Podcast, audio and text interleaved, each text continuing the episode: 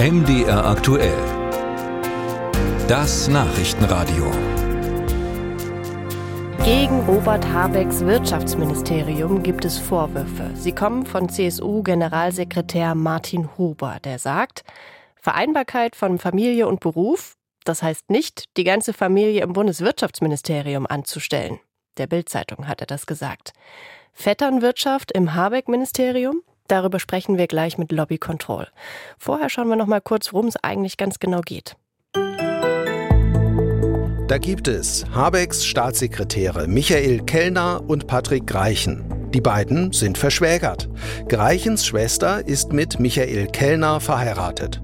Sie arbeitet beim Öko-Institut und sie wurde von der Bundesregierung in den Nationalen Wasserstoffrat berufen, der wiederum einem Staatssekretärsausschuss untersteht.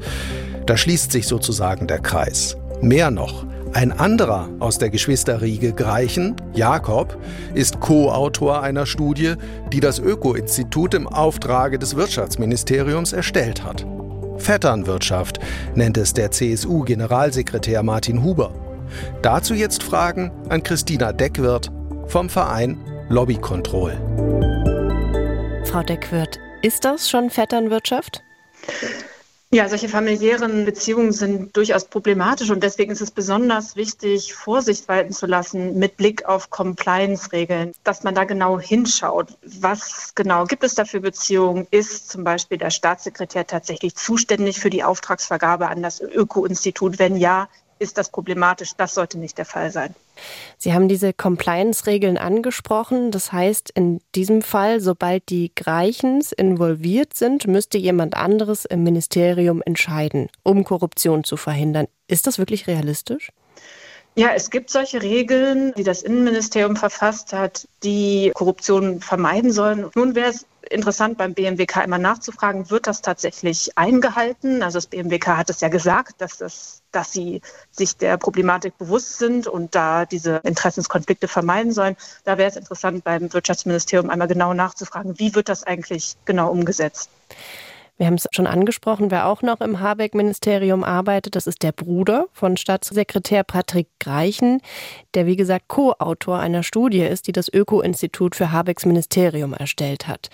Wie unabhängig sind denn solche Gutachten zu sehen? dass überhaupt so eine Auftragsvergabe an externe Institute passiert, das ist erstmal gang und gäbe. Das ist nicht das Problem. Aber wie gesagt, da sollte eine klare personelle Trennung sein.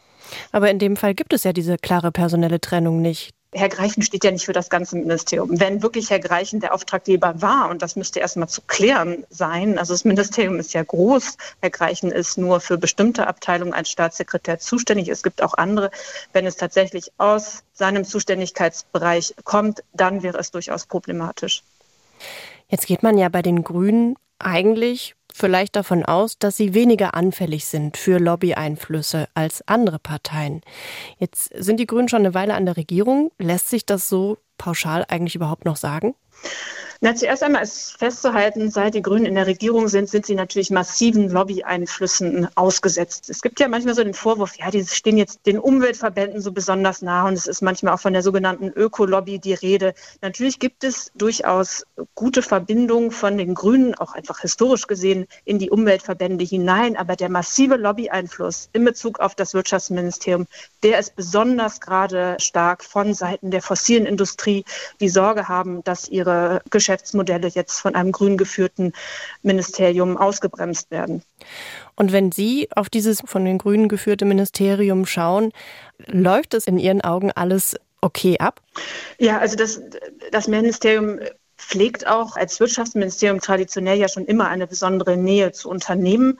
Das ist auch unter Robert Habeck nicht anders. Also auch dort gibt es sehr enge Kontakte, auch speziell jetzt zu den Energiekonzernen. Das ist natürlich in einer Energiekrise auch irgendwo logisch, dass es da besonders enge Kontakte gibt. Es ist aber durchaus problematisch, wenn wir sehen, dass es nicht gleichermaßen genauso viele Kontakte zu Umweltverbänden gibt, obwohl es ja traditionell diese Nähe gibt und sich das Ministerium auch mittlerweile Klimaministerium nennt und auch für diesen Bereich zuständig ist. Da gibt es durchaus eine Unausgewogenheit, wie wir sie vor allem auch von vorherigen Ministerien immer wieder kannten. Unter Altmaier gab es eine besonders starke Nähe auch zur fossilen Lobby.